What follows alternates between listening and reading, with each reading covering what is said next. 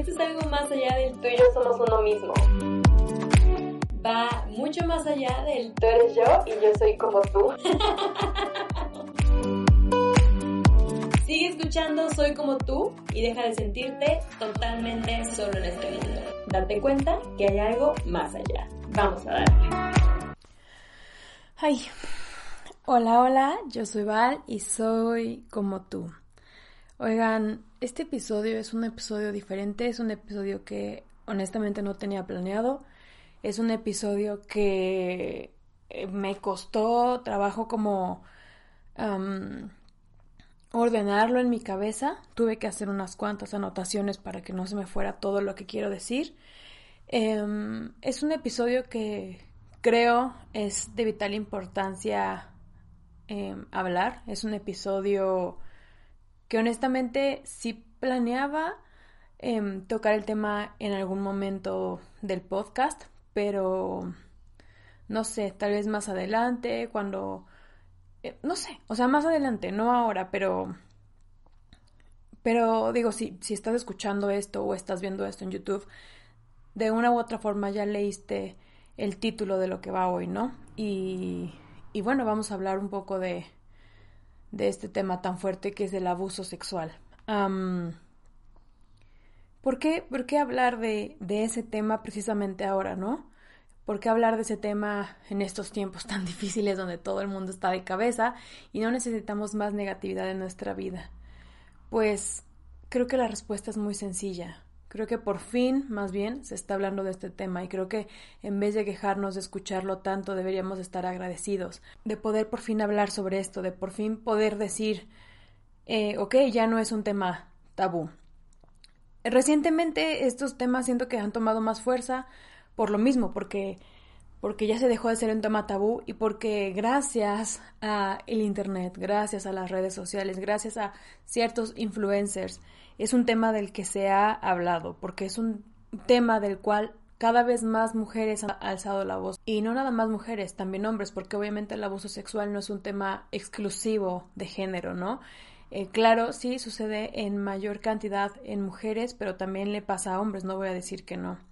Y bueno, es obvio que si tú, si tú eres consumidor de YouTube, consumidor de Twitter, consumidor de Instagram incluso, eh, conoces el tema, conoces el caso de Nat Campos y de, de Xpania, ¿no?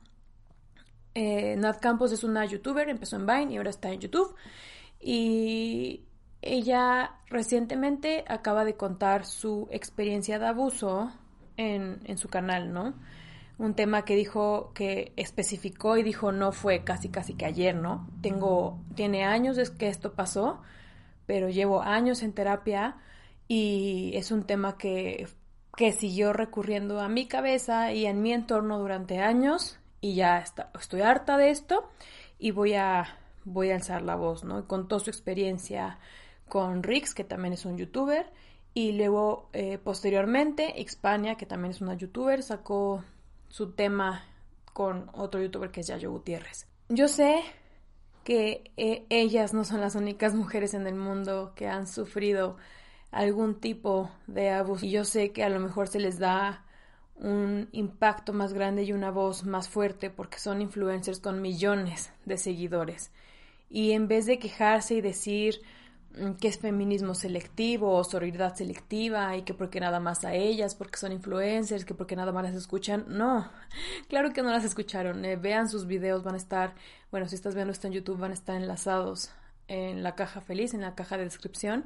Pero en vez de, decir eso y de atacarlas porque nada más las escuchan porque son influencers, agradece, agradece que mujeres están alzando la voz, agradece que que ellas están diciendo esto pasó, esto es real y esto sigue sucediendo. Y bueno, o sea, también desgraciadamente detrás de cada historia siempre va a haber dos partes. En un mundo donde todos se sienten con derecho a opinar, ¿Por qué? Porque tú subiste a tal cosa a internet, entonces yo puedo decir y opinar lo que quiera. No, yo estoy contando mi relato, yo estoy contando algo sobre mí a internet y a menos de que yo diga qué opinan, creo que no les está pidiendo su opinión, ninguna de las dos. Y ninguna de las mujeres que cuentan sus, sus casos, sus experiencias, ninguno de los hombres que cuentan sus casos y sus experiencias, ninguno está pidiendo su opinión, ninguno está pidiendo validación, ninguno está pidiendo su aprobación o su verificación sobre lo que ellos o ellas vivieron, ninguno. Ellos están contando su experiencia para que más gente que está afuera y que le cuesta trabajo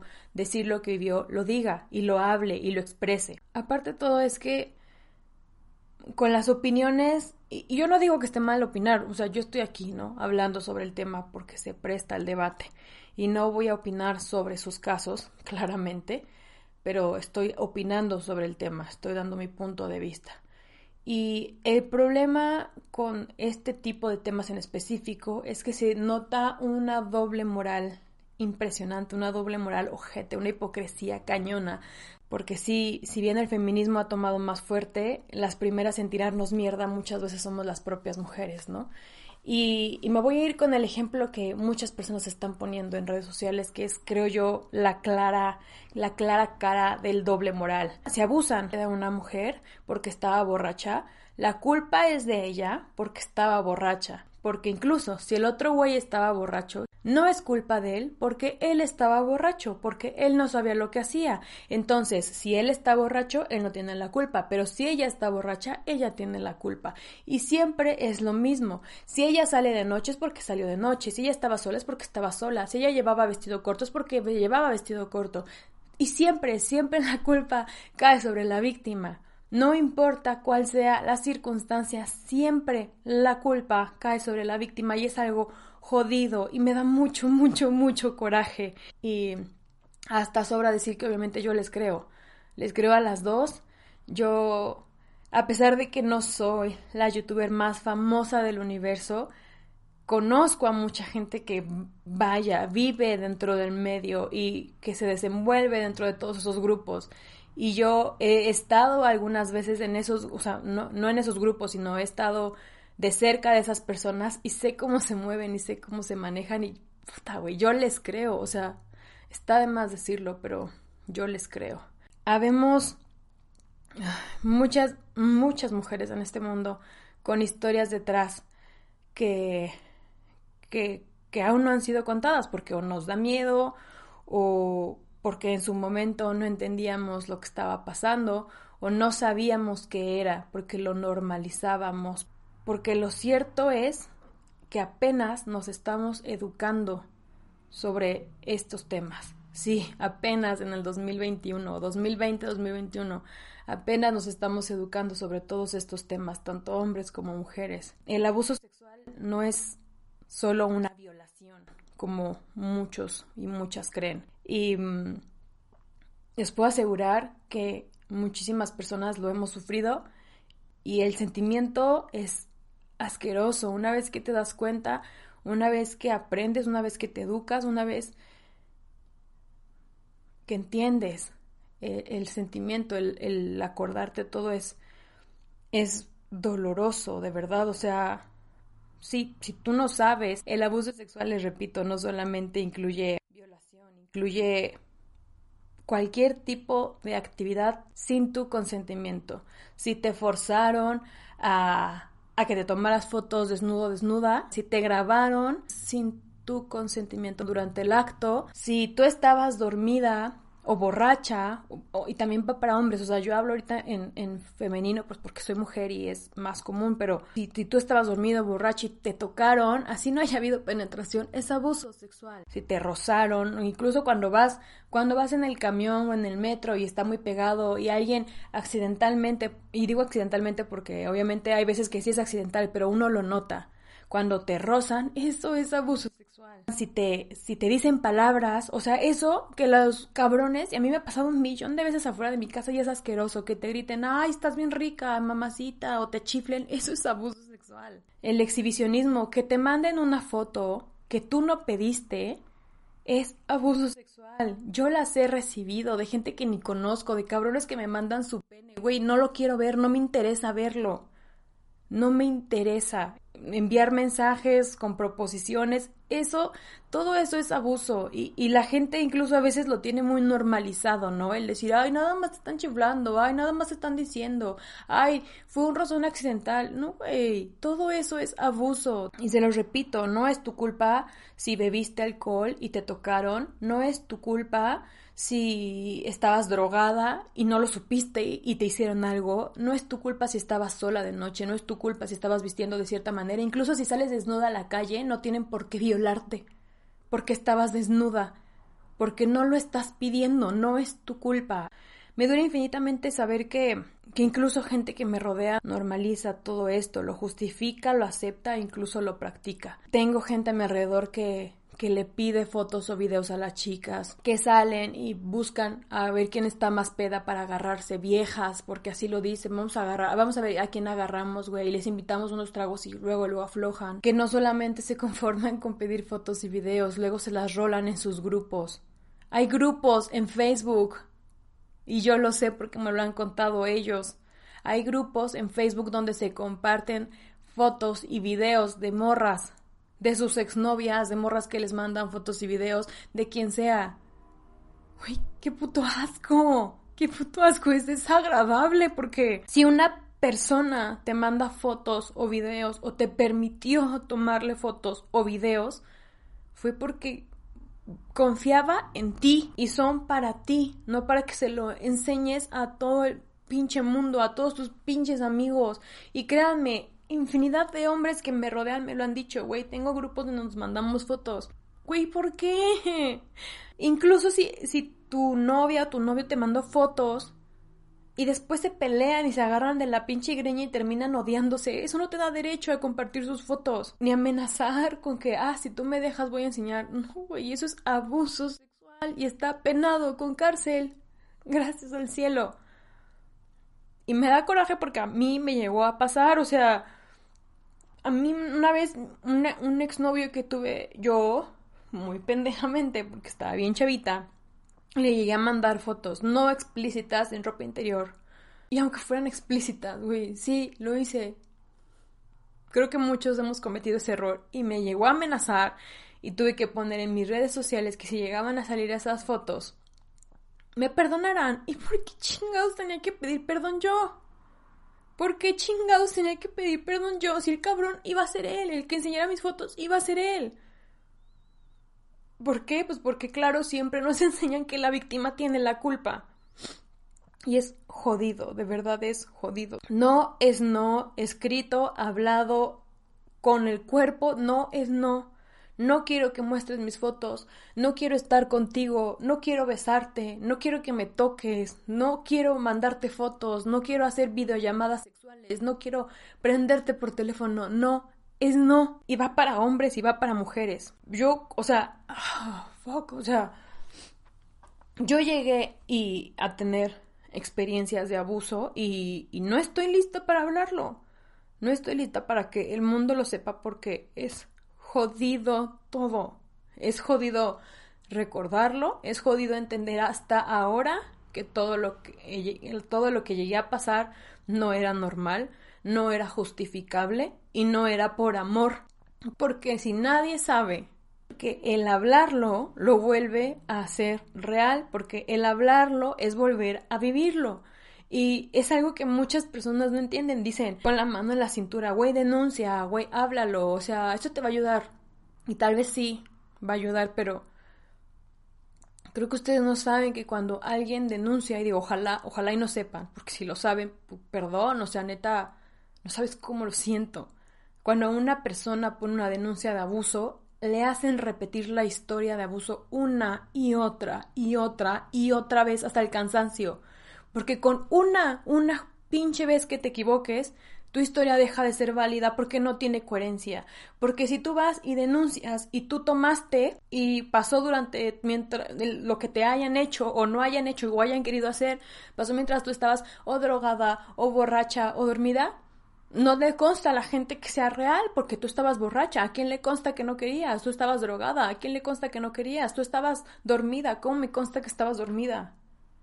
Así de jodido es esto. Yo, yo repito, cuando pasan estas situaciones de abuso y más cuando eres relativamente joven como, como yo cuando llegué a pasar situaciones así, no entiendes, o sea, realmente no entiendes lo que pasó y te culpas y te autoflagelas todo el tiempo pensando y recordando y diciendo, no, está bien, no estuvo mal, estaba bien. Lo, lo vuelvo a repetir también, o sea, estos temas desde hace relativamente poco se empezaron a hablar y es cuando dices, ah, caray, muchas de las cosas que yo viví, muchas cosas de las que yo pasé, no estaban bien, no era normal. O sea, de verdad darte cuenta es jodido, porque esos eran temas tabú, así como cuando a mí me dio papiloma, era un tema tabú y y lo único que puedes pensar cuando te pasan estas cosas es ¿qué va a pensar la gente de mí?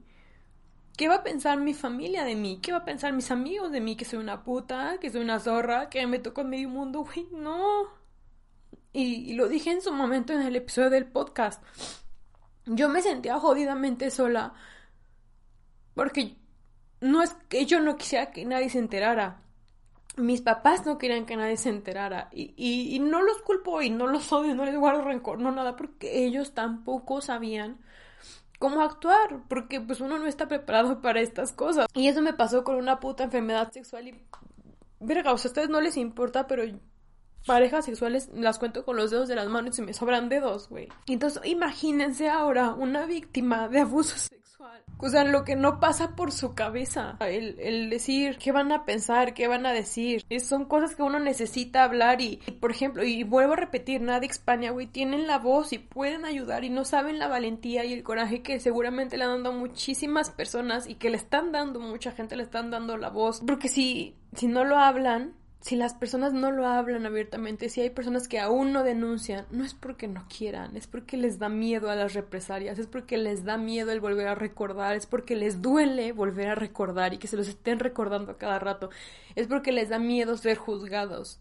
Sí, porque tal vez no te debería de importar ser juzgado, pero sí te importa. Aunque digas que te vale lo que la gente piense de ti, sí te importa. Y está la chingada. Y el ser amenazado, el el perder amigos, el perder a tu familia, el perderte a ti mismo, en tratar de que todo el mundo te crea y que luego no te crean, es jodido, es jodido y que te juzguen y que te culpen a ti es jodido. Y más porque cuando eres mujer, minimizan todo, ¿no? Por ejemplo, en mi caso, tengo más amigos que hombres que mujeres y muchos siempre quieren salir de noche y obviamente no siempre puede pasar por mí alguien está bien, no es de huevo que pasen por mí, pero yo les digo, güey, piensen en un lugar cerca o o que no sea tan tarde, o alguien hágame paro de regresarme a mi casa, no sé, porque para mí, como mujer, el salir de noche implica llevar las ventanas arriba todo el tiempo, rogar que no me toquen putos semáforos en rojo, rogar que no se me empareje ningún coche, rogar que una patrulla no me detenga, porque ya no puedes confiar en nadie.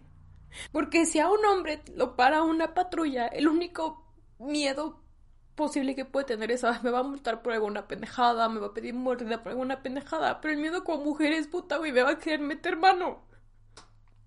Y es horrible, o sea, ustedes creo que no acaban de entender como hombres a veces la paranoia que las mujeres a veces sentimos, el pinche miedo de salir a la calle y caminar rápido y caminar con las llaves así por si se te acerca alguien, no querer ver a nadie en la cara porque es horrible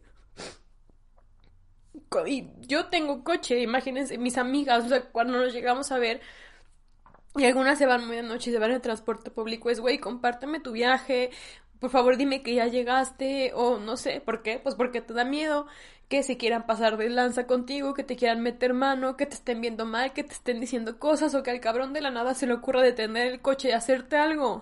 Porque ha pasado, no con mis amigas, bendito Dios, pero sí con muchas mujeres.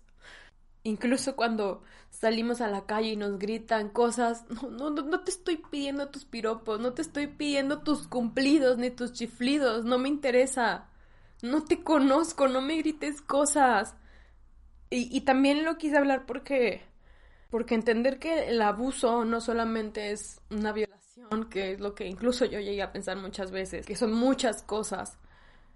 Hace poco estuve en una situación ojete, ojete, ojete de verdad, que yo cada que me acuerdo me da un chingo de coraje. Y es que yo estaba en una cena, les repito, tengo más amigos, hombres que mujeres, y me invitaron a esta cena donde por una u otra cosa yo iba a ser una de las dos mujeres que iba a ir y al final la otra mujer no pudo ir. No tengo un pedo, no es la primera vez que salgo con puros hombres y con mis amigos. Estábamos en la cena y desde que llegué había una persona que no es mi amigo, ese sí no es mi amigo. Nunca ha sido mi amigo, pero sin embargo es conocido y me lo topó muchas veces. Y empezó a decirme, ¿tú qué haces aquí? A mí me dijeron que era una reunión de puros hombres. Y desde ahí empezó a atacarme, a hacer bromas sobre mí. Estaba presente mi exnovio y cada que mi exnovio por alguna u otra razón no estaba con nosotros, él empezaba a hacerme comentarios sobre sobre mí con él, él empezaba a hacerme comentarios sobre que si me dolía, empezó a hacerme comentarios sobre, ay, sí es cierto que, que tu ex la tiene así, ay, sí es cierto que no aguanta, ay, sí es cierto que no sé qué, y yo dije, güey, a ti qué chingados te importa. Pero cada que llegaba a mi ex, él se callaba. Y yo también babosa que no dije nada. Y seguía jodiendo y seguía jodiendo. Y de repente empezó con sus mamadas de güey, veíasme un sándwich porque eres mujer. Eres lo único que sabes hacer. Una vez, pendejamente me reí. Porque nunca te debes de reír de chistes así. Porque no es gracioso. Porque incluso la persona que te lo diga no lo está diciendo por ser gracioso. Y lo sabes y lo notas y lo sientes cuando alguien está diciéndote algo por ser gracioso. Y cuando lo está diciendo por joderte. Y esta persona sabía lo que yo defiendo, mis principios, sabe las causas que me mueven y sabe que soy una persona feminista y que antes que todo va mi respeto por todas las mujeres. Y siguió chingando con que fuera a hacerle un sándwich, que qué chingados hacía ahí yo si era una reunión de hombres, que por qué no mejor me iba a la cocina a comer yo sola, que por qué no. Y siguió, y siguió, y siguió. Y si de repente le decían de que, güey, ya cállate, deja de decir cosas, güey, ya cállate, no da risa. Y yo no decía nada, y solamente le decía, ¿sabes qué, güey? Te voy a ignorar. O sea, porque... Porque a lo mejor para muchas personas que estén escuchando esto van a decir, que güey, nada más estaba diciendo chistes. No, güey, no eran los chistes, era la forma en la que lo estaba diciendo. Y era que yo era la única mujer en un grupo de puros hombres. Y nadie tuvo los putos huevos de decirle, güey, ya déjala de estar chingando. Y me duele porque a pesar de que era todo el tiempo un pendejo chiste, bueno, no uno, varios, sobre que yo era mujer y tal me dolió porque me empecé a sentir súper vulnerable. Y me dolió porque yo me empecé a sentir cada vez más chiquita y cada vez más incómoda. Y yo decía, güey, ¿qué estoy haciendo aquí? Y como que yo, ilusamente y estúpidamente, estaba esperando a que alguien de mis amigos le dijera algo. Y yo, y yo obviamente no estaba buscando que se lo agarraran a chingadazos o algo. Simplemente que le dijeran, güey, cállate a la verga. O sea, güey, cállate ya. Pero nadie le dijo nada y yo me empecé a sentir cada vez más vulnerable y dije, ah, o sea, ¿con quién estoy? ¿Con qué clase de gente estoy?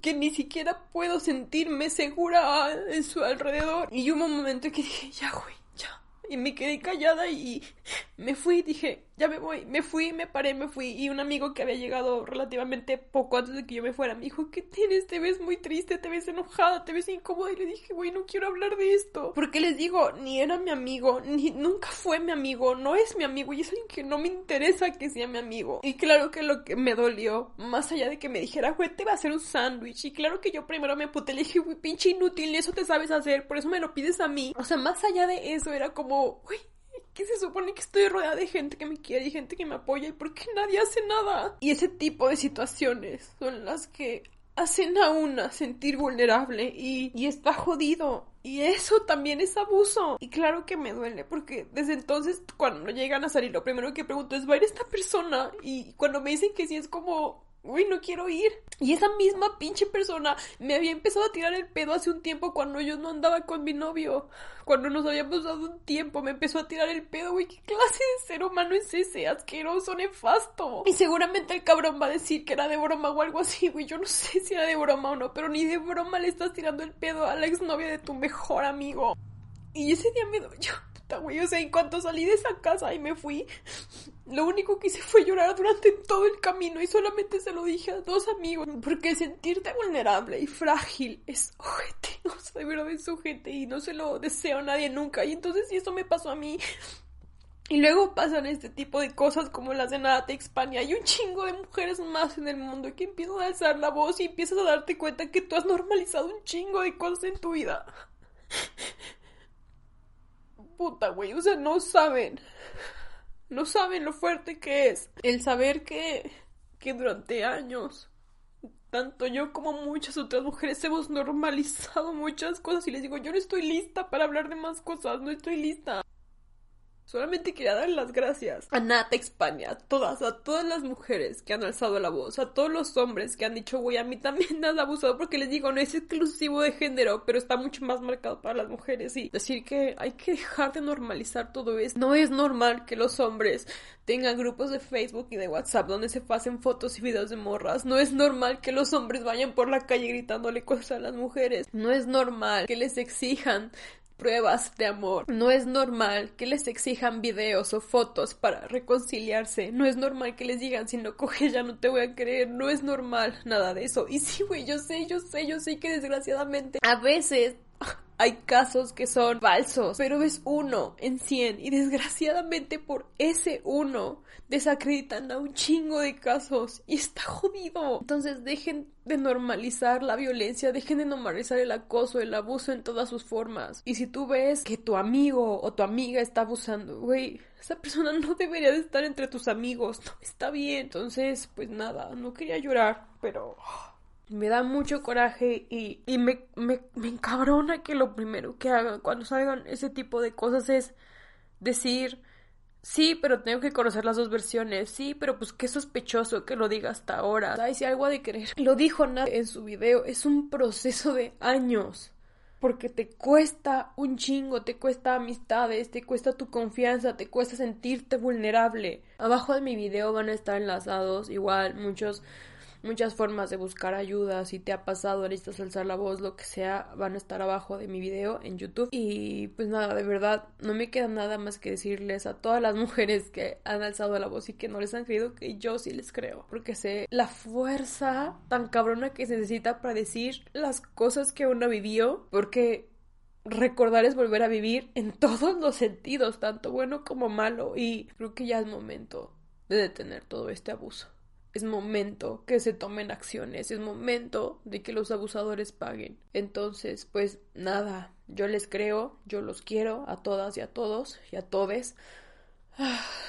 Gracias por escuchar este episodio, gracias por creer en mí, gracias por estar para mí, a las personas que han estado y siguen y estarán.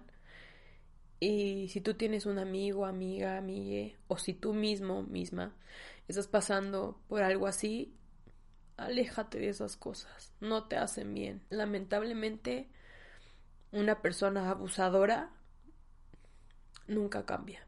Aléjate de ahí. Quiérete, amate, valórate y aléjate de ahí y alza la voz en el momento en que puedas, quieras y necesites alzarla. El momento va a llegar, nadie te está presionando. Y no importa si es en cinco años después de lo que te pasó, te vamos a seguir creyendo. Yo soy Val y soy como tú. Adiós.